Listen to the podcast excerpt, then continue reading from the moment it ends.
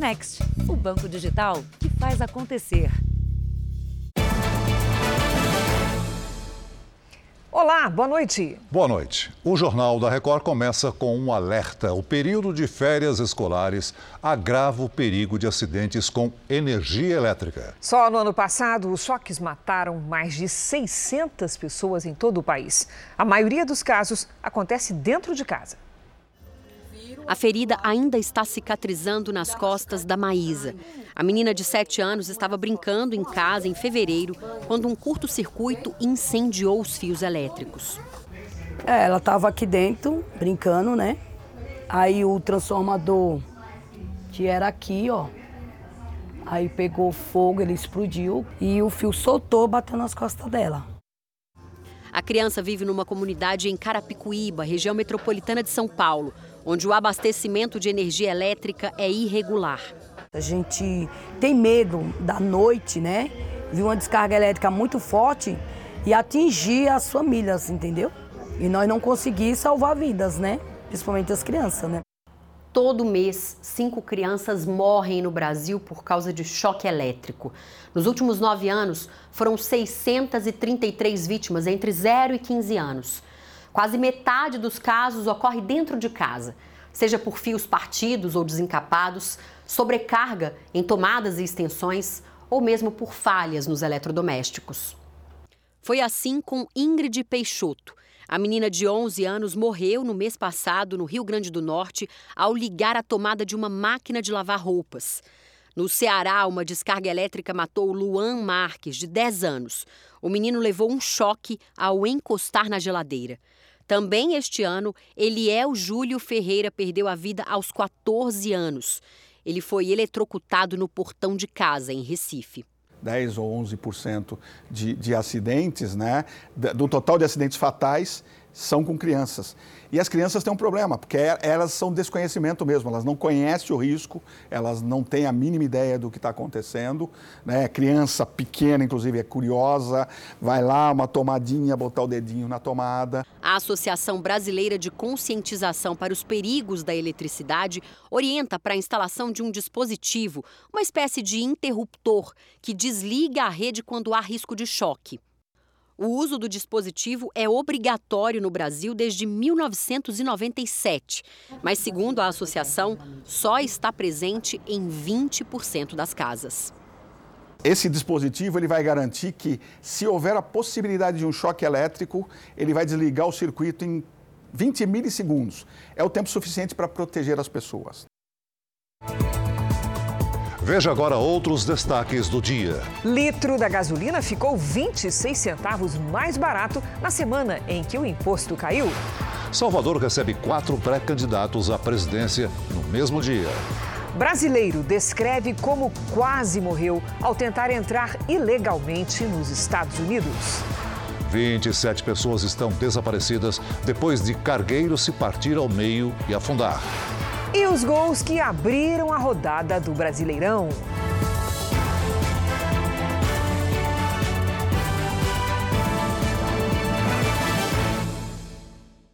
Oferecimento: Bradesco. Entre nós, você vem primeiro.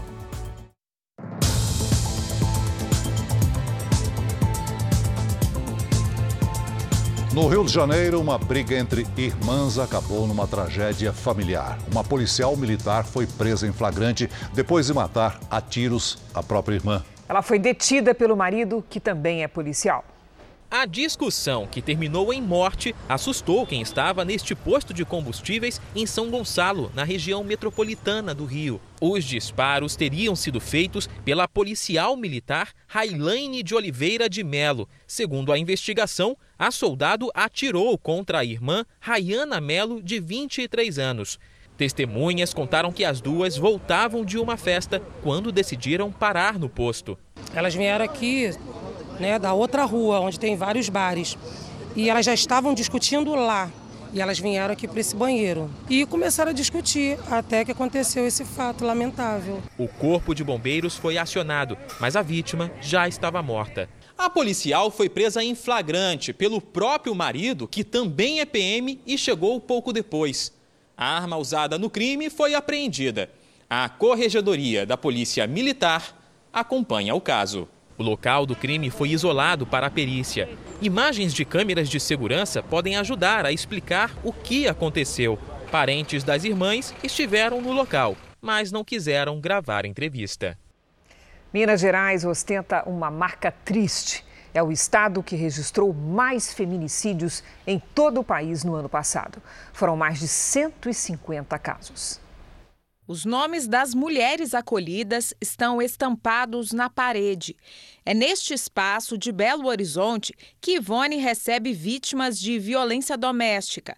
Além de aprenderem a fazer artesanato, elas também compartilham histórias e experiências de vida. Levando para elas autoestima e também realizando um trabalho de fonte de renda para elas também. A ideia aqui é oferecer ferramentas para que elas consigam quebrar o ciclo da violência, como a própria Ivone foi capaz depois de 22 anos em um relacionamento abusivo. Eu não tinha ninguém para poder me ajudar. Era só palavras que me diminuía, me colocava para baixo, me deixava depressiva, porque eu comecei a acreditar que aquelas falas dele eram tudo verdade. Histórias como a da Ivone e das vítimas que ela acolhe, às vezes têm um final trágico no Brasil. Ano passado, Minas Gerais foi o estado com mais registros de feminicídio no país. São Paulo ficou em segundo lugar no ranking, seguido pelo Rio Grande do Sul. Só na última semana foram dois casos na região metropolitana de Belo Horizonte. Edneia Ribeiro, de 41 anos, foi assassinada pelo companheiro. Em Sabará, um homem é suspeito de provocar um incêndio depois de matar a esposa e tirar a própria vida. Quando elas chegam aqui, elas chegam achando que a história dela é a, é a pior história do, do mundo, que essa mulher vem passando por uma violência sozinha e estão aqui para poder se erguerem uma com as outras. O sonho de uma vida melhor nos Estados Unidos tem colocado brasileiros em risco. Muitos tentam entrar no país de forma ilegal e acabam vítimas de agenciadores envolvidos em crimes violentos. Este homem viu a morte de perto no México. Eu senti gosto de sangue na boca. E aí eu me matar mesmo. Marcos é mais um brasileiro que deixou o país para viver o sonho americano. Da primeira vez na década de 80, conseguiu fazer o pé de meia. Olha, eu tenho uma casa, tenho dois apartamentos, tenho meu caminhão. Mas ao tentar voltar para os Estados Unidos, alguns anos atrás, a travessia pelo México quase custou a vida do caminhoneiro. A última vez que eu atravessei o Rio, conseguimos entrar, chegar numa casa. Falei, graças a Deus, estou na América. E isso aconteceu. Quando chegamos na casa, daí a pouco a polícia chegou e cercou tudo. Aí esse amigo meu, eu deram uma bobeirinha nele, escapou, pulou para a janela e eu fui atrás. Escapou da polícia, mas não dos agenciadores, que cobram caríssimo pela travessia. Preso pela máfia dos coiotes, Marcos diz que foi sequestrado e levado para um cativeiro. E vocês podem voltar se vocês forem presos nos Estados Unidos e deportados ou caso contrário, pagar 14 mil dólares cada um. Marcos não tinha o dinheiro. Pelo celular, conseguiu falar com o filho no Brasil. Ele entrou em contato com o cônsul. O cônsul entrou em contato comigo. Me perguntou onde eu estava. Mas vou mandar uma pessoa te buscar. Eu falei, quem? É um policial. Eu falei, não manda não, que eu não vou. Mas é um policial brasileiro. Ah, falei, então tá bem. Só este mês, a Polícia Federal prendeu três agenciadores na região de Governador Valadares. Eles são suspeitos de envolvimento com as quadrilhas que fazem a travessia de imigrantes ilegais na fronteira do México com os Estados Unidos. É uma travessia perigosa, às vezes por rio, por terra, enfim. É, então, eles têm, precisam sim desse suporte no, no exterior para que efetivamente o, o viajante consiga adentrar num território estrangeiro. Marcos, o caminhoneiro salvo por um triz, ainda não recuperou a paz. Você tem medo? Tem. Tem porque a máfia é muito perigosa, eles são poderosos demais. Eu, qualquer coisa que eu vejo atrás do meu caminhão já me assusta. Ele desistiu de entrar ilegalmente nos Estados Unidos. Agora só quer trabalhar muito, mas aqui mesmo. E a sensação quando você chegou ao Brasil? De ter nascido de novo, de, de querer ir no cartório e fazer uma nova certidão de nascimento. De alívio. Alívio. O presidente Bolsonaro criticou hoje na Bahia os governadores que acionaram o Supremo Tribunal Federal contra a lei que fixou uma alíquota máxima para o ICMS dos combustíveis. Nas palavras do presidente, a atitude é inadmissível. A semana em que 13 estados e o Distrito Federal reduziram o imposto, o preço médio do litro da gasolina caiu 26 centavos. Ainda está bem longe do ideal mas já deu um alívio para o bolso. Eu espero que não, não venha aumentar de novo, né? Aqui neste posto de Goiânia, a gasolina está R$ 5,97, bem abaixo dos R$ 7,15 da semana passada. O etanol também caiu de R$ 5,27 para R$ 3,97. Goiás é um dos três estados até agora, além do Distrito Federal, a seguir a lei complementar publicada na semana passada pelo governo federal. Ela caracteriza o combustível como item essencial e, com isso, a tributação é de, no máximo, 18%. A Agência Nacional do Petróleo publicou a variação de preços nos últimos sete dias. Em todo o país, o preço médio do litro de gasolina caiu de R$ 7,39 para R$ 7,13 ou seja, o litro ficou 26 centavos mais barato. Importante frisar que os preços não estão congelados. O que houveram foi desoneração em função da redução dos impostos cobrados no preço dos combustíveis. Mas o mercado é livre, a Petrobras pode reajustar seu preço tanto para cima quanto para baixo, depende das condições do mercado internacional. O preço do diesel variou menos. Foi de R$ 7,57 para R$ 7,55. Apenas dois centavos de diferença por litro. Para quem está na estrada aí, que está rodando com o caminhão assim para baixo, aí o diesel é absurdo aí, não tá, não tá fácil não. Pois é, né, Celso? Aí que a gente se pergunta se tem jeito de economizar tomando algumas medidas para poupar a gasolina, será? É, depende, hein, Cris? Existem dicas que realmente diminuem o consumo já outras são puro mito. O Valmir só tira o carro da garagem para fazer pequenos percursos. E mesmo assim, sempre pensando em como gastar menos combustível. Não dá para ficar viajando, não dá para ir para todo lugar, enfim. Então fazer, porque eu uso muito para trabalhar, né? Na bomba, o preço abaixou na última semana, um efeito do corte de impostos sobre a gasolina. Na média, o valor do combustível caiu 1,6%, 12 centavos por litro. Para o consumidor que vem enfrentando sucessivos aumentos, qualquer economia é bem-vinda, inclusive no trânsito. Além de acelerar menos, né, claramente, a gente tenta sempre manter uma marcha mais baixa para não pisar tanto também. E às vezes, quando está muito parado, a gente às vezes até desliga. E aí, será que acelerar de forma gradativa ajuda mesmo a poupar? Este engenheiro mecânico diz que sim. Gasta menos combustível, correto. O carro vai sair com uma aceleração baixa, potência baixa e vai atingir a velocidade que você quer, lógico, com um pouquinho mais demorado. Então, se você for uma condução suave, fatalmente você vai gastar, às vezes, 10, 15% menos de combustível. E é claro que tem mais motoristas em busca dessas dicas de ouro para gastar menos na hora de dirigir. Responda a essas outras dúvidas aqui, professor. Como eu posso saber qual é o melhor combustível usar e qual está compensando mais? Cada um faz o uso específico do veículo. Então a sugestão é, no seu ciclo de uso, compare. Coloque um, dois tanques de gasolina e meça lá. Ó, oh, meu carro fez 12 km com litro, com gasolina. Se o seu carro for flex, no, nas, nas próximas dois abastecimentos, abasteça com, com etanol. Dirigir em ponto morto dá mais economia? Em linhas gerais, a recomendação é não desengate o carro é, numa, numa ladeira, não ande em ponto morto porque você vai gastar mais. Dirigir com pneu murcho gasta mais gasolina, consome mais?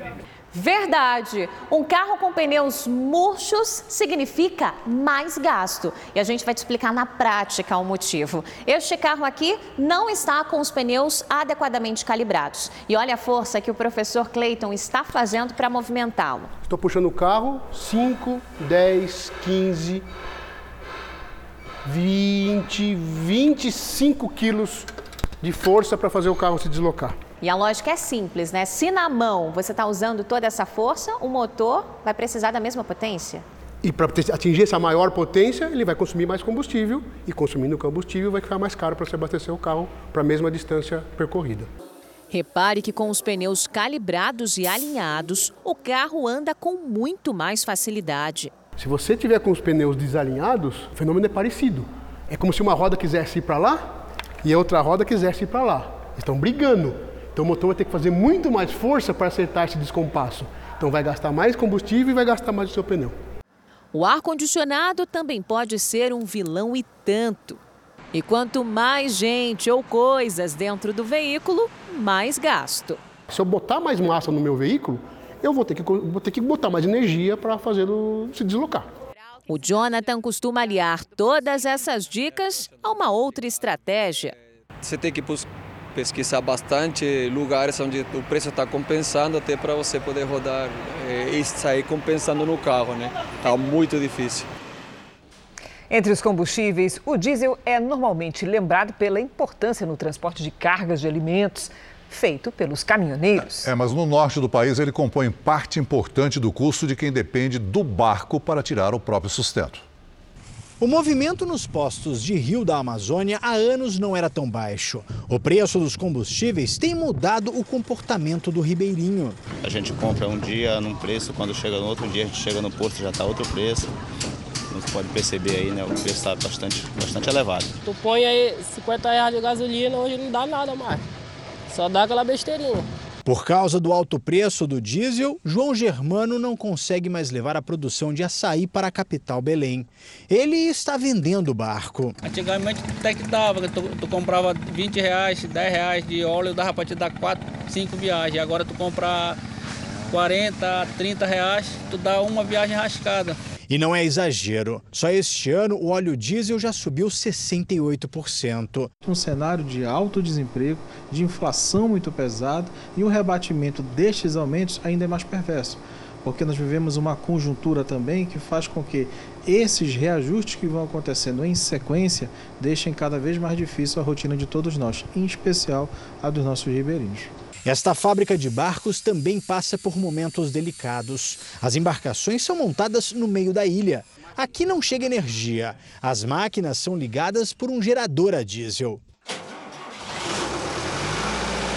Despesa que aumentou bastante desde o começo do ano. É, antes eu gastava 300 reais, né? 300 reais a semana toda. E hoje 300 reais vai só até quinta-feira. Não dá para rodar a semana toda. O óleo diesel corresponde a 60% do custo de operação de um navio pesqueiro. Por isso, com o reajuste, o aumento do combustível, muitas empresas estão parando de operar. Isso porque, segundo as contas dos empresários, não está valendo mais a pena sair para pescar. Essa indústria pesqueira aqui, por exemplo, tem oito embarcações como esta atracadas no porto. Para abastecer o navio, são 262 mil reais por mês. Somando as outras despesas, o custo total da pesca é de 342.500 reais. Na média, são pescados 8 mil quilos de camarão por viagem. A venda garante no máximo 320 mil reais, valor insuficiente para cobrir os gastos. Hoje a margem de lucro é zero. Hoje você praticamente trabalha com prejuízo. E a partir desse domingo, você vai se emocionar. 70 jovens vão soltar a voz na estreia da terceira temporada do programa Canta Comigo Tim. Sob o comando, sabe de quem? De Rodrigo Faro. Essa competição está repleta de talentos no palco e também entre os jurados. Já está tudo pronto. Vai começar. O fogo faz companhia. A terceira temporada do Canta Comigo Tim é um grande show de muita emoção. São 70 participantes, crianças e adolescentes entre 9 e 16 anos de idade. Eles soltam a voz e dão um show, todos com a música nas veias. Você ser julgado por 100 pessoas tem que ter muita coragem. Eu não sei se eu teria, não. é desafiador convencer a maioria dos 100 jurados de que há talento para avançar no programa não é para qualquer um, não. E eles conseguem, ou se conseguem. O cantor português Rui Bandeira, que é sucesso na Europa e tem 20 álbuns lançados, está empolgado com a apresentação desta turma. O melhor conselho que eu posso dar a esses jovens que estão aqui conosco é hum, acreditem nos vossos sonhos, nunca desistam dos vossos sonhos, mas para isso também é preciso trabalho. Com experiência internacional em espetáculos musicais, Fernanda Chama fica de olhos e ouvidos atentos ao que se passa por aqui. Ela sabe que essas apresentações costumam trazer belas surpresas. E a cada temporada são novos desafios, são novos repertórios e a meninada vem com uma força. O apresentador do Canta Comigo Tim, Rodrigo Faro, sente isso na pele. Ele fica de boca aberta com tanta gente boa ali no palco. Impressionante como as crianças, além de talentosas, elas ensinam pra gente muita coisa nesse palco, sabe? A gente imagina que isso aqui é um programa de competição, né, onde um quer ganhar do outro. E a gente vai aprendendo né, com as crianças lições de empatia, de solidariedade. É uma criança torcendo para outra. E nessa edição do programa, os jurados também fazem as suas apresentações. Só que aí tem um detalhe: eles são pegos de surpresa. A Laura Carolina sabe que a próxima pode ser ela. Aí é hora de esquecer um pouco da jurada e deixar a cantora fazer sua parte, bem bonita. É, mostrar o que a gente sabe fazer, mas eu vou te confessar que dá um nervoso. A gente fica naquela apreensão ali se a nossa luz vai acender. Ai meu Deus, será que eu vou cantar? Aí acende e tu tem que mostrar a voz. E aí vai que vai. Nos 12 programas desta nova temporada, o Canta Comigo Tim está recheado de boas histórias. A Ticiane que o diga. Enquanto o participante está no palco, ela fica ao lado da família. Eu tô aqui junto com os pais, torcendo para que vá para o top 13, que vá para a semifinal e que esteja na final e que ganhe o programa. Entendeu? Por mim, todos ganhavam, porque todos são bons demais. E saio a te procurar. Emoção foi o que a Cássia Santos, de Juazeiro do Norte, no Ceará, passou aos jurados e ao público. Foi ela quem ganhou a última temporada do programa. Ela sabe muito bem o que é encarar o palco do Canta Comigo, se superar e brilhar. Por isso, deixa uma dica para quem, mesmo tão jovem, abraçou a música. O que eu digo é que não desistam e quando for lá cantar lá naquele palco ou em qualquer outro palco, cante com a alma, se divirta, porque ali é um momento que vai ficar marcado para sempre na sua vida. Desculpe, mas eu vou chorar na hora em que você voltar. Então, você não pode perder o Canta Comigo Tim. Estreia amanhã, domingo, às seis da tarde. Veja a seguir: navio se parte ao meio e afunda durante tempestade. E ainda hoje, corretor de imóveis reage à tentativa de assalto e é morto em bairro nobre de São Paulo.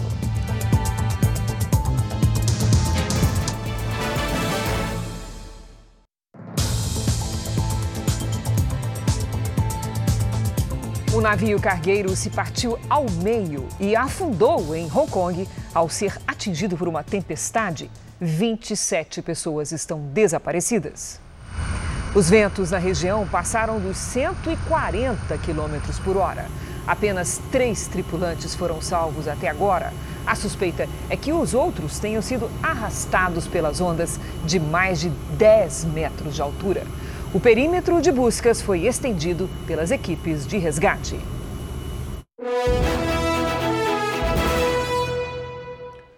Quatro pré-candidatos à presidência estiveram hoje em Salvador. Eles participaram das celebrações da independência da Bahia. O tradicional desfile do 2 de julho lotou as ruas do centro histórico de Salvador. Data cívica celebra a independência do Brasil na Bahia em 1823, quando as tropas portuguesas foram expulsas do estado. Os festejos foram palco da primeira aparição de quatro pré-candidatos à presidência da República na mesma cidade. O ex-presidente Lula, o ex-ministro Ciro Gomes e a senadora Simone Tebet participaram do início das celebrações. Já o presidente Jair Bolsonaro esteve no Farol da Barra. Simone Tebet, do MDB, afirmou que aqui na Bahia deu largada à sua pré-candidatura. Lembrando que esta eleição é eleição de chão.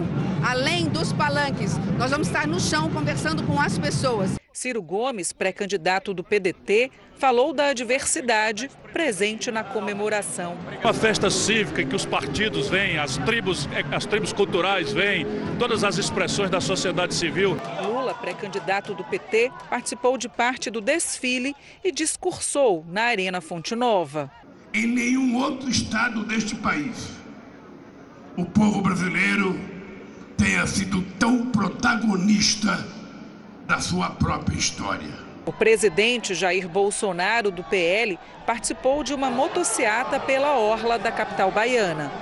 Um país democrático e, acima de tudo, livre. O que está em jogo esse ano é realmente o bem-estar e a liberdade de cada um de nós. Para muita gente, o período de eleições começa já na semana que vem, quando os mesários passam a ser convocados. Ao longo do mês de julho e até o início de agosto, os partidos devem formalizar as chapas que vão concorrer. O último dia para registro das candidaturas é 15 de agosto. Faltam apenas três meses para as eleições. E você sabe o que muda na nossa vida até lá? A partir de agora, há direitos e deveres, tanto para os candidatos a cargos públicos como para os eleitores. Em 5 de julho começa a convocação de mesários. De 20 de julho a 5 de agosto, os partidos devem escolher os nomes definitivos dos candidatos a presidente e vice-presidente da República, governador e vice-governador, senador, deputado federal, deputado estadual e distrital. No dia 18 de agosto começa a propaganda eleitoral, que vai até o dia 1 de outubro. Dia 2 de outubro é o dia de votação em primeiro turno. No segundo turno também tem propaganda eleitoral no rádio e na TV, de 7 de outubro até 28 de outubro.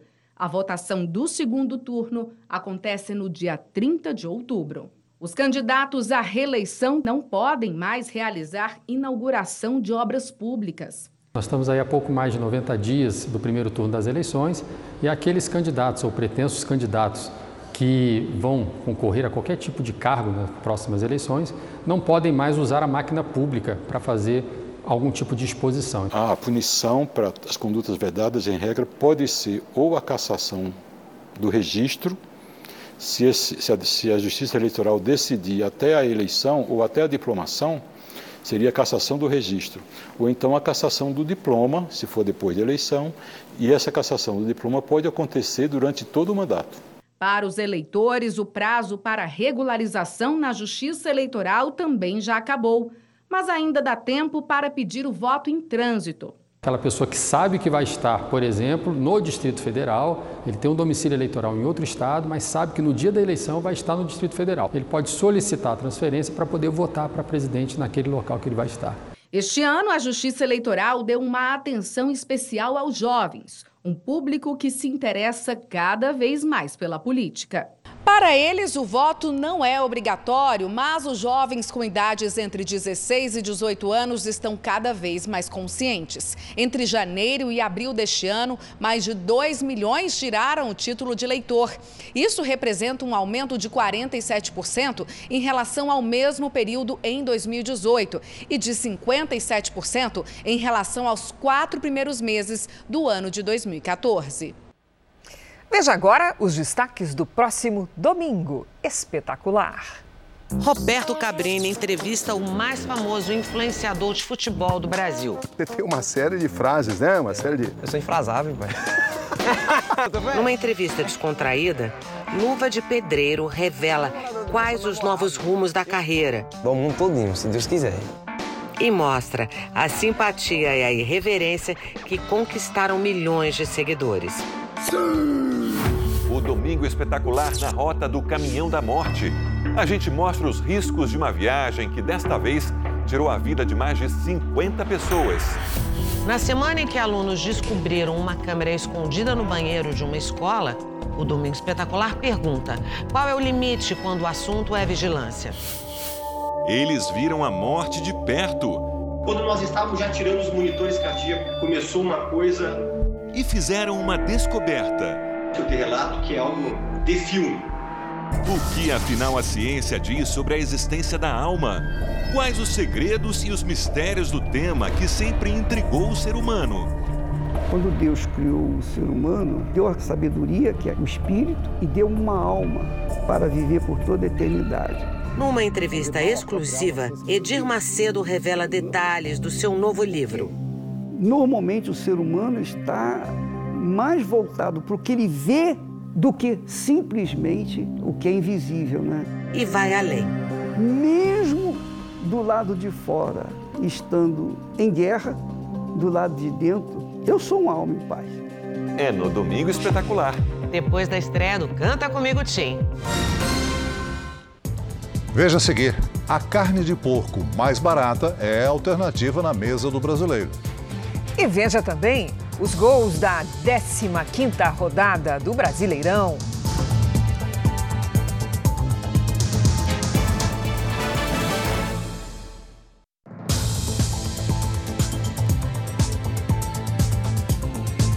Na China, um tornado deixou várias regiões debaixo d'água. Os especialistas alertam para chuvas recordes e risco de desastre em uma das províncias mais populosas do país. Os moradores de Hainan tiveram de deixar as próprias casas às pressas em botes infláveis. Dezenas de construções ficaram submersas. As autoridades elevaram o nível de emergência para o segundo mais alto. O tornado Shaba ainda provocou o cancelamento de mais de 400 voos e paralisou as ferrovias. Aqui no Brasil, a chuva intensa que atinge Alagoas causou o transbordamento de rios no interior e na região metropolitana de Maceió. 29 cidades estão em estado de alerta. O Corpo de Bombeiros teve que usar botes para resgatar pessoas nos telhados das casas. Algumas rodovias ficaram interditadas por conta dos alagamentos. Moradores se arriscaram ao atravessar ruas com a água acima do peito. Centenas de pessoas ficaram desalojadas. As cidades mais castigadas são as banhadas pelo rio Mundaú. Alguns municípios ficaram sem água e sem energia elétrica. Daqui a pouco tem a previsão do tempo aqui no Jornal da Record. E um corretor de imóveis foi morto em um assalto num bairro de alto padrão em São Paulo. Dois homens tentaram levar o relógio dele. A polícia analisa as imagens das câmeras de segurança para chegar aos criminosos. Só nesse ano já foram registrados 27 casos de latrocínio, que é o roubo seguido de morte na capital paulista. Foi em uma das avenidas mais movimentadas de São Paulo. O corretor de imóveis Mário Nieri, de 38 anos, saiu de casa neste carro para fazer uma avaliação de imóvel. O crime aconteceu no interior desta loja de inspeção veicular pouco antes do meio-dia. Segundo a Polícia Militar, dois suspeitos anunciaram o um assalto. O corretor teria reagido, foi baleado e não resistiu aos ferimentos. As imagens da câmera de segurança mostram os dois suspeitos chegando a pé. Poucos minutos se passam e eles saem atirando e correndo pela avenida. Logo depois, as cenas mostram o desespero de quem assistiu ao crime. Mário Nieri nasceu em São Roque, interior do estado.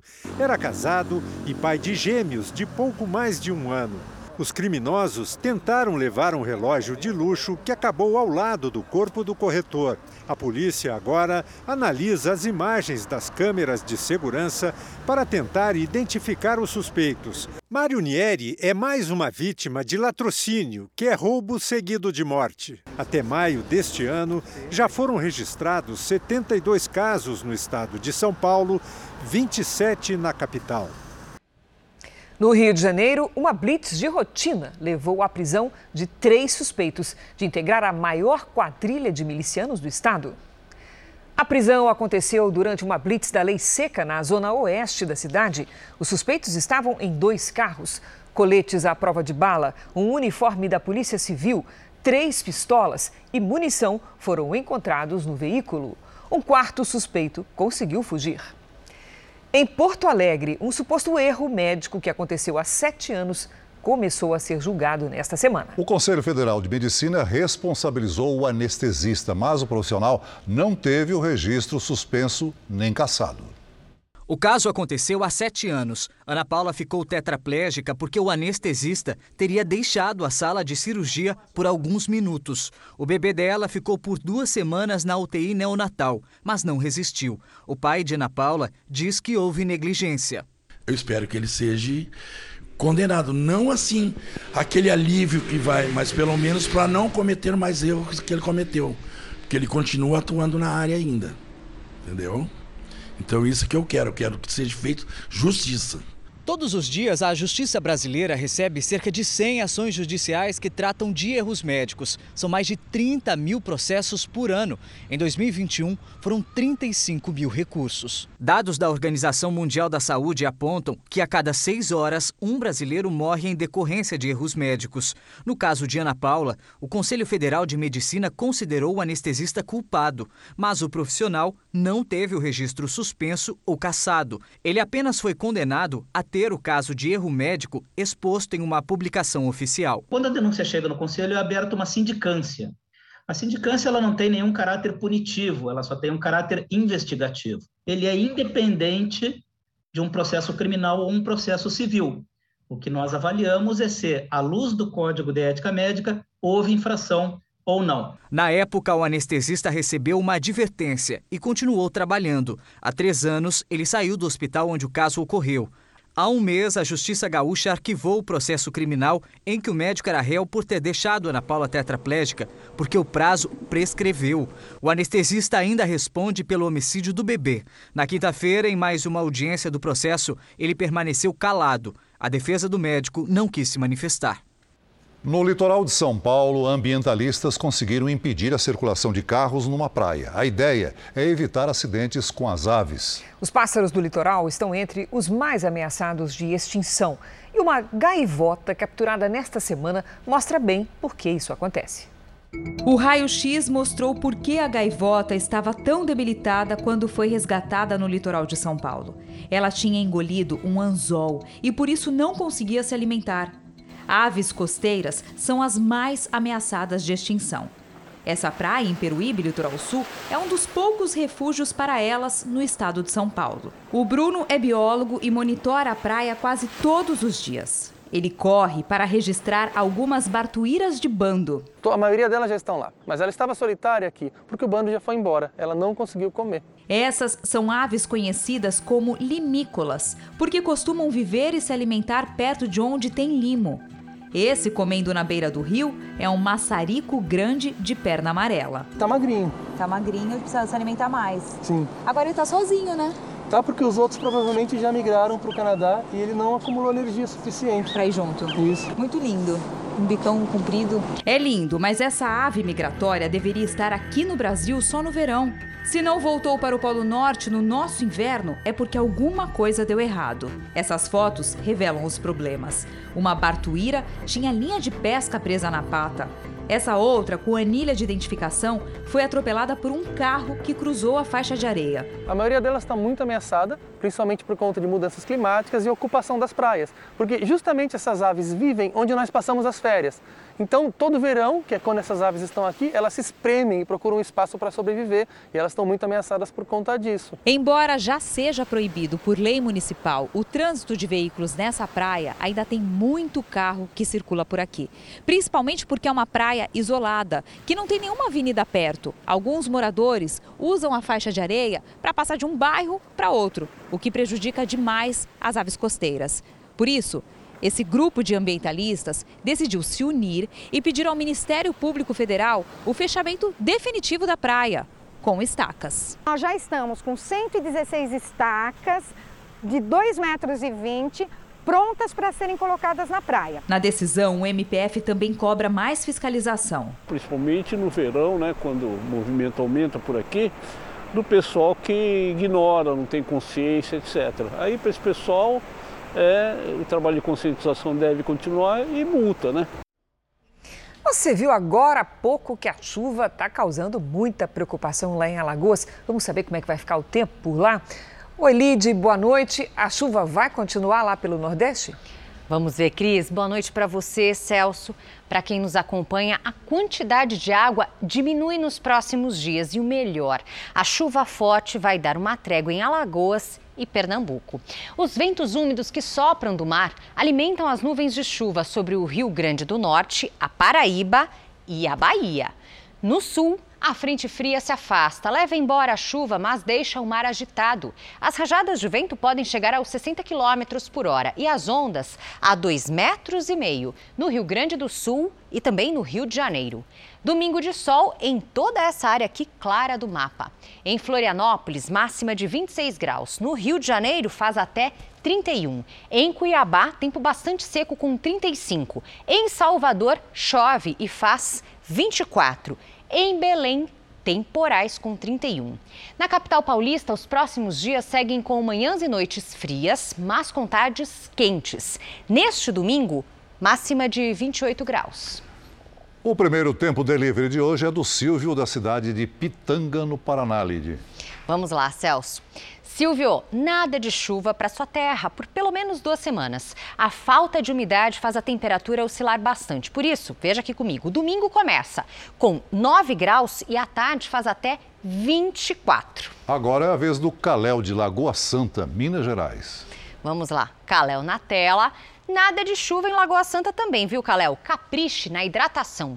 Neste domingo, mínima de 12, máxima de 28 graus. Na segunda, faz até 27.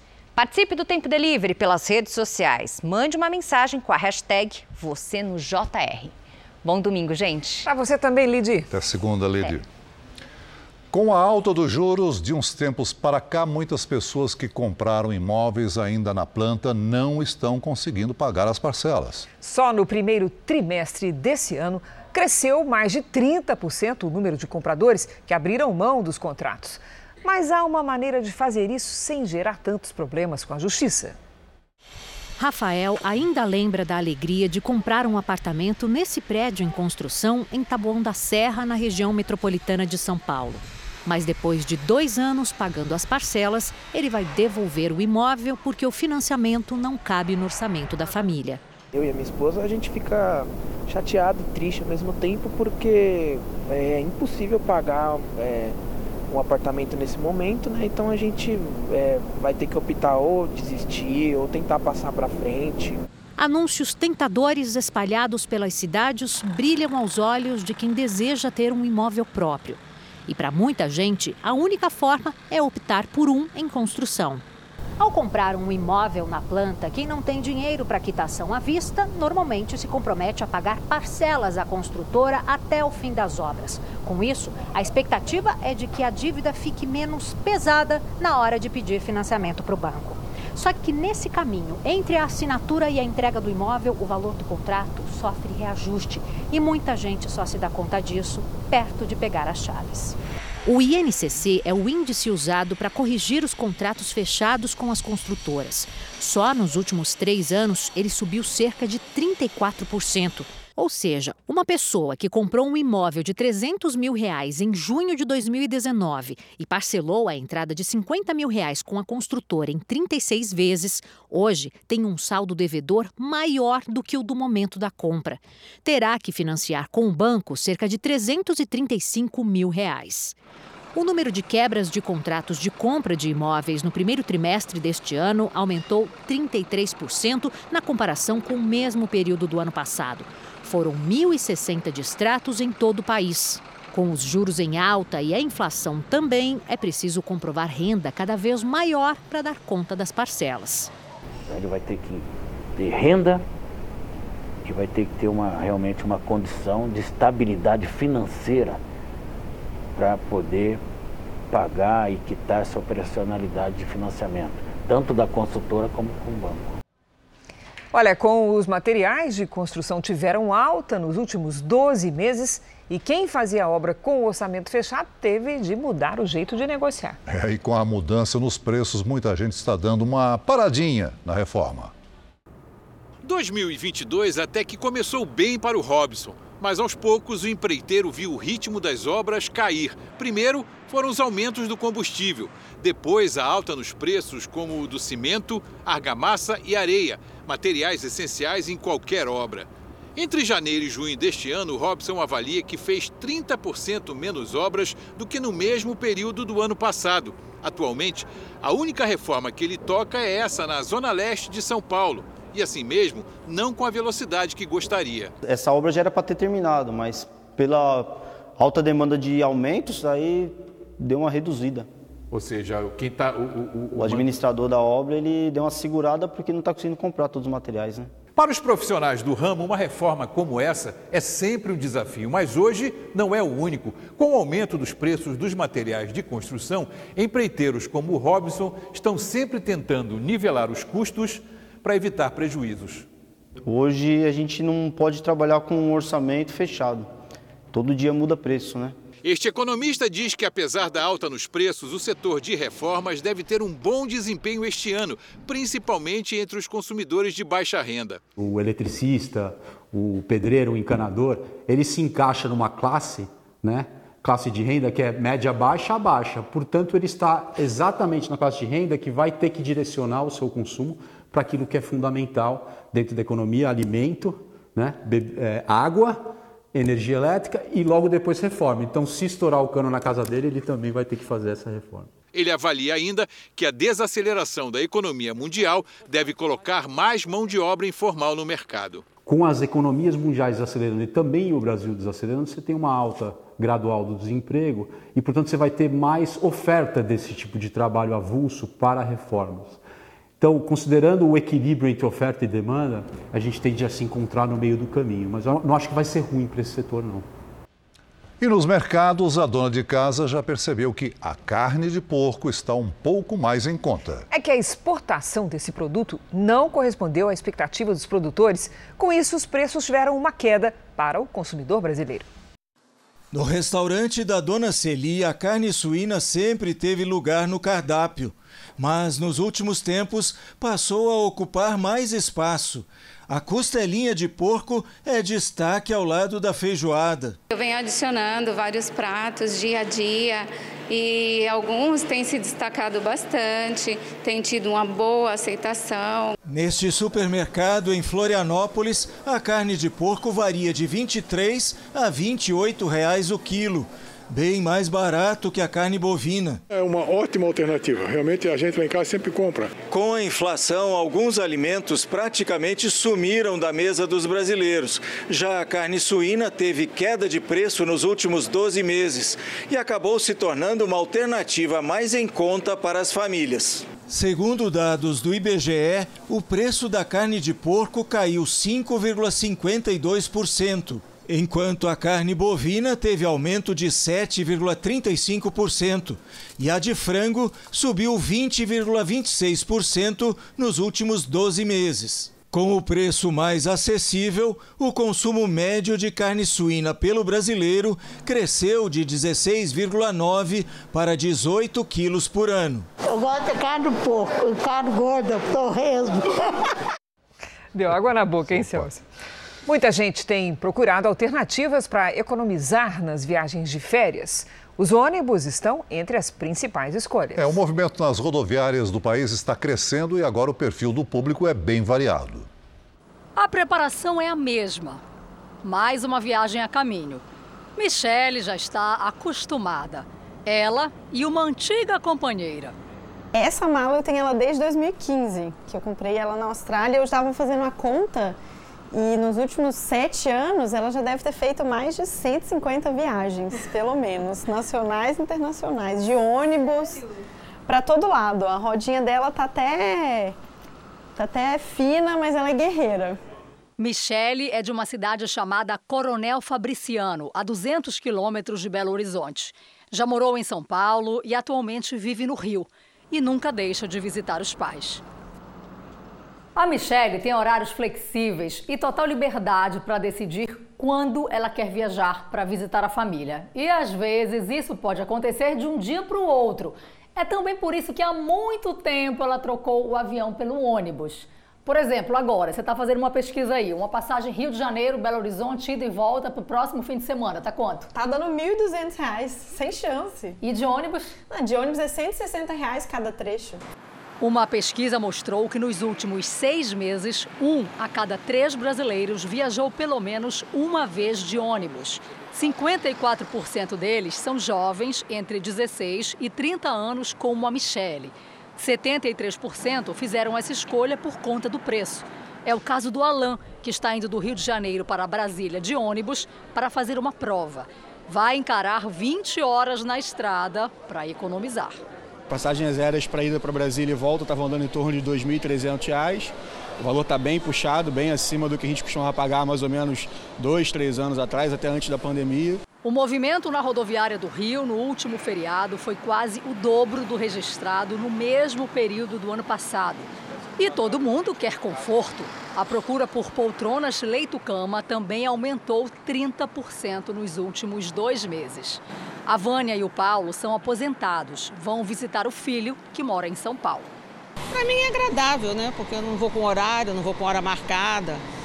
Então não tem problema para mim. Para mim é um, até um passeio, né? O avião é tão apertadinho também, né? Que às vezes o, o, o ônibus a gente até vai mais confortável.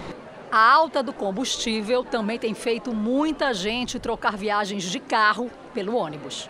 Pô, tá beirando aí mil reais, né? Essa diferença aí é mil reais em média.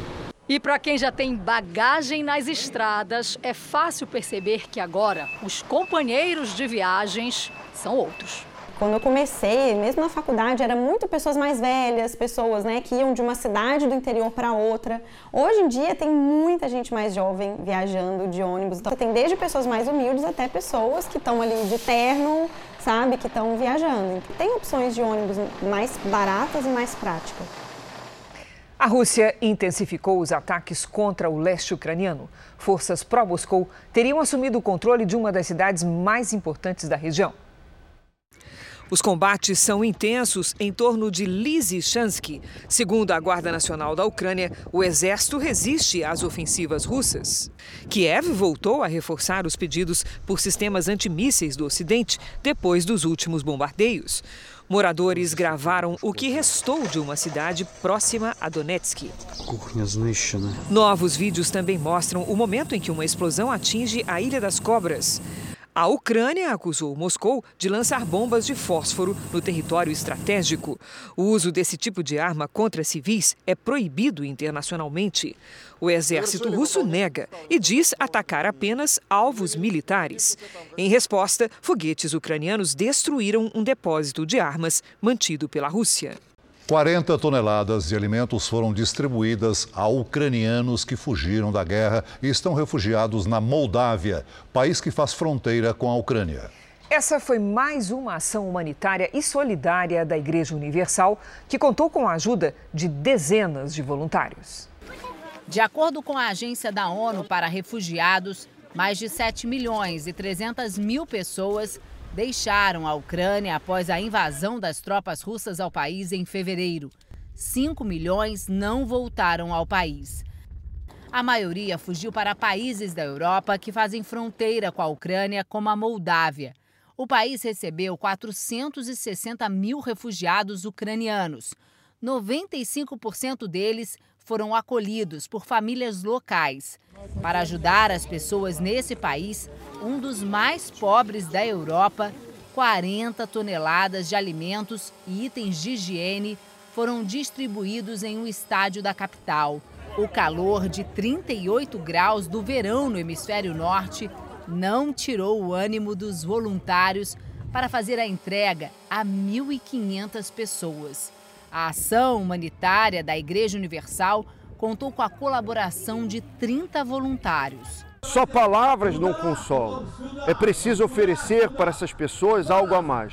É por isso que a Universal está na linha de frente para apoiar aqueles que necessitam e também aos refugiados da Ucrânia.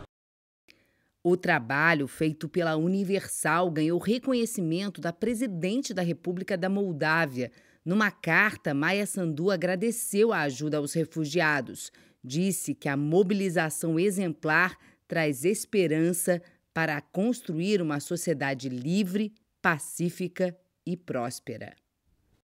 A mobilização de ajuda aos refugiados começou em março, aqui em Portugal, logo depois do início do conflito. Agora, já são mais de quatro meses de guerra e as doações não param. Um trabalho de ajuda às famílias que não leva só comida à mesa, mas solidariedade e esperança. A demonstração de amor ao próximo não chega apenas aos ucranianos. A Igreja Universal está empenhada em alcançar os necessitados. No ano passado, com os cuidados necessários durante a pandemia, mais de 1 milhão e 300 mil trabalhos sociais foram realizados em 116 países, entre eles o Brasil. A cada 25 segundos, uma pessoa no planeta recebeu ajuda humanitária dos voluntários da Universal em 2021. O ministro da Economia da Argentina renunciou ao cargo. A carta endereçada ao presidente Alberto Fernandes foi publicada nas redes sociais. No texto, o economista Martim Guzmán fala sobre as realizações ao longo de três anos à frente do ministério. Ele deixou claro que a saída é por razões políticas. Nenhum outro detalhe foi divulgado. A publicação foi feita no mesmo momento em que a vice-presidente Cristina Kirchner fazia críticas à economia do país. A Argentina enfrenta uma crise com a inflação de quase 61% no último ano, uma das mais altas do mundo. Olha, o judô, um dos esportes mais simbólicos do Japão, enfrenta uma crise. Depois de uma série de acidentes fatais, os campeonatos infantis foram abolidos. Há o temor de que isso possa prejudicar o desenvolvimento dos futuros atletas e até mesmo da própria modalidade. Força, combate e muita agilidade. Crianças que podem se tornar grandes atletas, mas que agora estão proibidas de participar de campeonatos. Este ano, a Federação Nacional de Judô aboliu as competições infantis individuais. O motivo foi o excesso de cobrança numa fase em que as crianças ainda estão em desenvolvimento. É uma pena, lamenta esta estudante de 13 anos. Mas a treinadora e medalhista olímpica Noriko Mizoguchi defende a ideia. Para ela, a situação chegou ao extremo com acidentes que se tornaram mortais. Nas últimas três décadas, a federação contabilizou 121 mortes atribuídas à prática desse esporte nas escolas. O judô, que sempre foi motivo de orgulho e rendeu muitas medalhas olímpicas, é questionado agora pelo abuso de disciplina, com muitas crianças levadas ao limite de suas forças. Com relatos de castigos, dietas forçadas e acidentes fatais, o número de praticantes caiu cerca de 50% nos últimos anos. Antigamente, bater nos alunos podia ser até normal, mas agora essas atitudes não são mais toleradas, diz esta outra treinadora.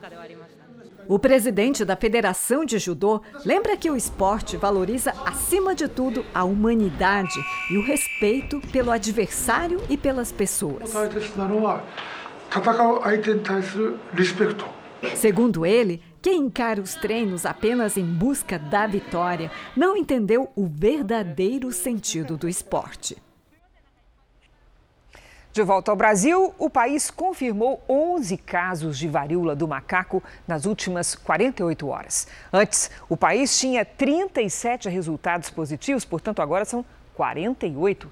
São Paulo concentra a maioria dos casos. Outros estados que também registraram a doença são Minas Gerais, Rio Grande do Sul, Ceará e Rio de Janeiro. Esse é um dos destaques do portal R7. Para ler essa e outras notícias, acesse r7.com.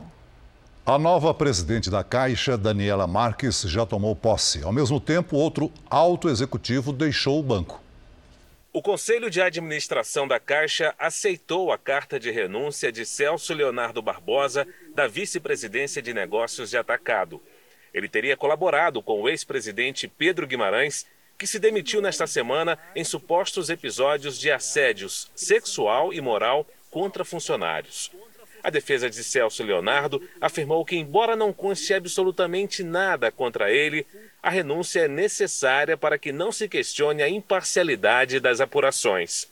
O Ministério Público do Trabalho deu prazo até 9 de julho para que a Caixa fale sobre as denúncias e eventuais providências tomadas internamente.